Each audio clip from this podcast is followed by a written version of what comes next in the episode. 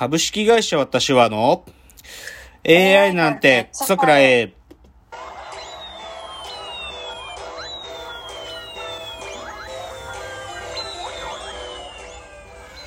群馬が生んだ怪談時、株式会社私は社長の竹之内です。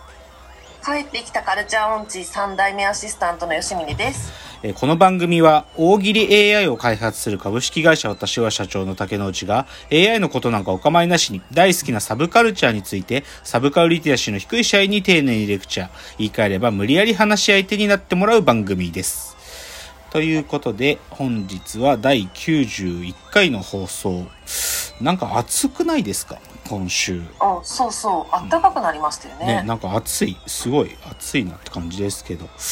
まあそんな天気の中、まあ11月の今日が第、もう10、もうあと11月も残り2週間ぐらいでしょ？もう今年も終わりという中での今週のラジオエンタメライフ。えっと、これ吉見さん知ってんじゃないかな。テレビ東京でローカル路線バスのさ、なんかよくやってる企画なんだけどさ、うんローカル路線バス VS 鉄道乗り継ぎ対決旅っていうのがあるんよ。ギリギリなんとなくイメージはつくかな。なんか、まあ、目的地っていうか、チェックポイントが設定されてて、そこにバスチームと鉄道チームがあって、うんでうんスマホを使っちゃダメなのね。だから、まあ、とにかくなんていうか、地図と現地現地で聞く時刻表とかを、あの、もうそこで尋ねながら、バスと鉄道乗り継いでただ戦うっていうのがあるわけ。で、え、僕、どっちが先につくかそうそう、どっちが先につくかってことなんで、これ、まあなんていうかさ、勝手にやってるルールだからさ、知らねえよって話なんだけど、なんか、前回から僕は見、見てるのね。で、そっからなんか一気にちょっとハマってるんだけど、これがね、うん11月11日にね、3時間スペシャルでや、3時間半か、スペシャルでやってて、で、もともと田川陽介って、あの、田川陽介って昔のアイドルね。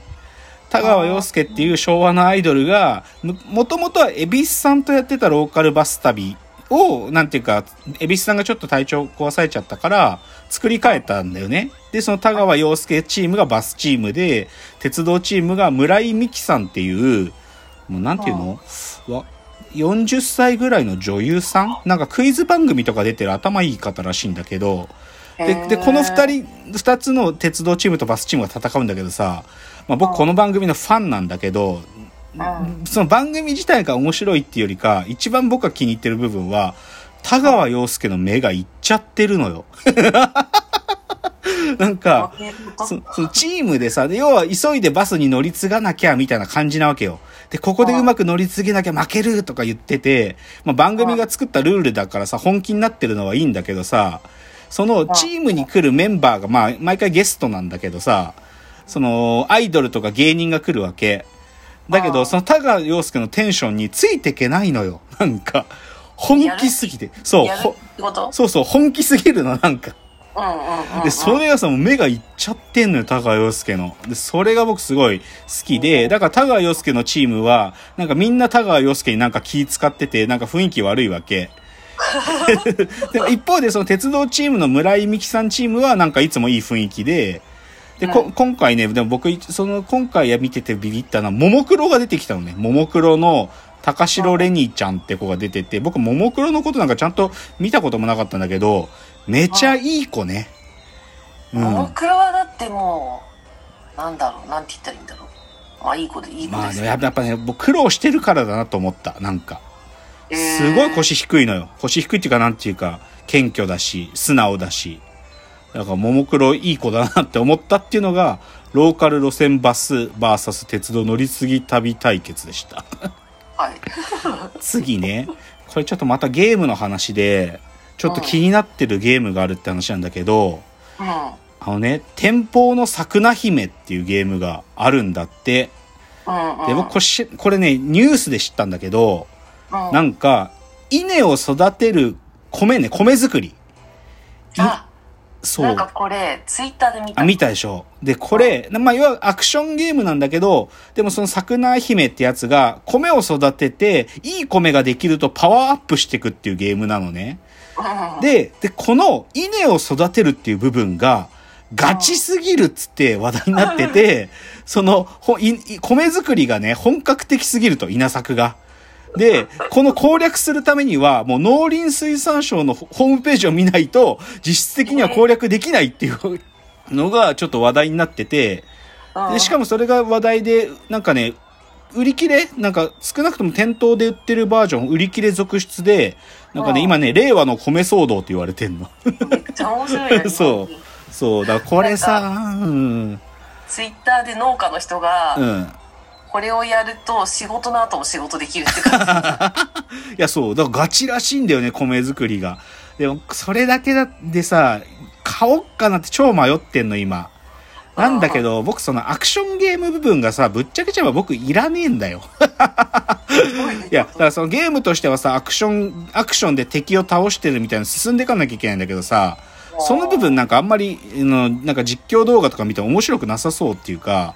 僕米作り部分だけやりたいからさ、だそこでちょっとまあ今迷ってる買うかどうか。天保の桜姫。農林水産省のホームページ見なきゃクリアできないってとこが気に入ってる。いや、なんでやりたいのかが全然理解できない。いや、なんかやっぱ本気、本気ゲーはさ、やっぱり多分面白いんだよ。これだけ話題になってるしね。っていうので、ゲームの話。次、ちょっとラジオの話久しぶりに。あの、はいまあ、正直ね、まあいろいろ僕ラジオ聞くんだけど、一番ちゃんと聞いてるの、なんていうのかな、もう、飛ばしたりとかしないで、がっつりちゃんと聞くのって、有吉さんのラジオなのね、実は。うん有吉弘行のサンデーナイトドリーマーっていう、まあ日曜にやってるラジオなんだけど、で、うんここに、なんていうかな、この番組、あの、東京をネットしてないから、東京の論理に従わないラジオで、わけわかんない週とかにゲストが来たりするの。うんで、あの、この前の11月15日にね、あの、深川亮さんが来たのね。で、深川さんと有吉さんって、それこそ、まだそんな売れてない頃から内村プロデュースとかで、うんその、なんていうか、再ブレイクをずっと測ってた、その苦楽を共にした同志だから、うんすげえ仲いいのよ。うんすげえ。で、仲いいんだけど、深川の悪口ばっか言うのよ、有吉が。で、その有吉の、その悪口に深川が最高にリアクションするから、もうね、なんていうか、このふ、有吉のラジオでゲスト深川が、まあ、しょっちゅう来るんだけど、来ると有吉がすげえ楽しそうで、なんか嬉しくなるのね、聞いてるこっちも。だから、まあ、ちょっとそれはね、なんかぜひ皆さんも聞いてみたらどうでしょうっていうおすすめって話。で、でね、なんかそ、もう同じでね、もう一つ、ゲストが来たラジオって話で言うとね、あの、この、一昨日の爆笑問題カーボーイに、あのね、ファーストサマーウイカっていう女のあはい。はい。と、あとね、これね、このラジオリスナーは知ってるんだけどね、ソウルシンガーのイクラちゃんって人がいるのね。知らない。そう、知らない。これ誰も知らないと思う。ソウルシンガー。本当に、あの、歌を歌ってるおじさんなんだけど、このなんでこのイクラちゃんすごいこのラジオに来るかっていうと、下ネタの達人なの。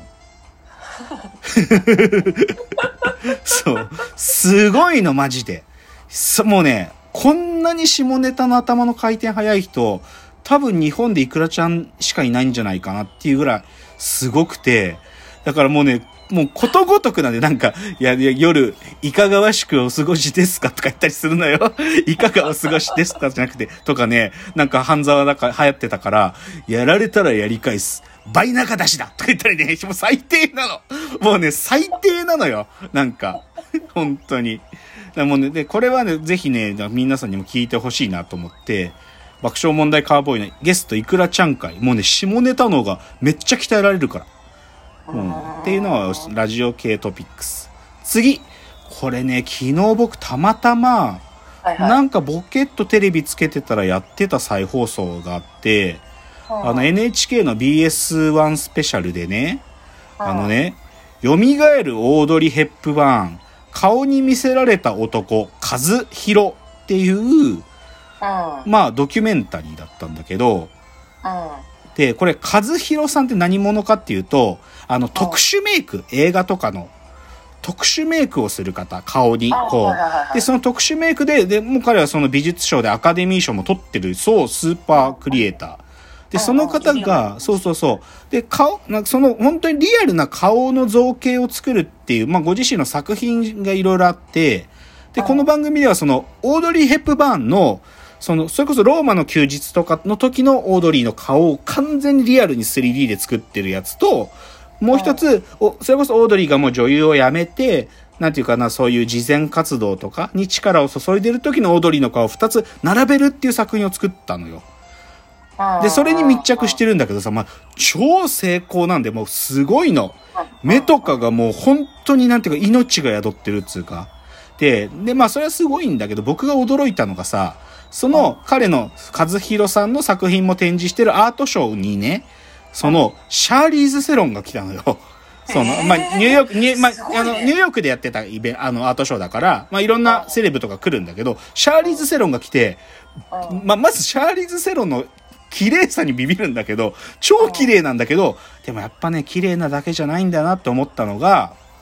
あのね、シャーリーズ・セロンがそのオードリーの二その二つ並んでる作品を見てね、どうしても年が、年を取った方についめ長く見ちゃうんだけど、なんでかしらね？とか、その和弘さんに言って、きっと彼女の人生が見えるからなのかしら、かもしれないわねとか言うのよ。